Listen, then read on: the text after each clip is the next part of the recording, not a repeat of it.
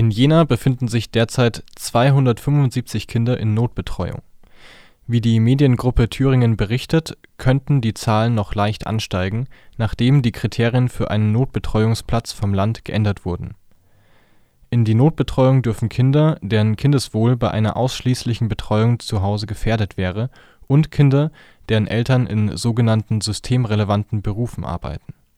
Zu den systemrelevanten Berufen zählen jetzt neben Medizinern auch Feuerwehrleute, KassiererInnen und Pflegepersonal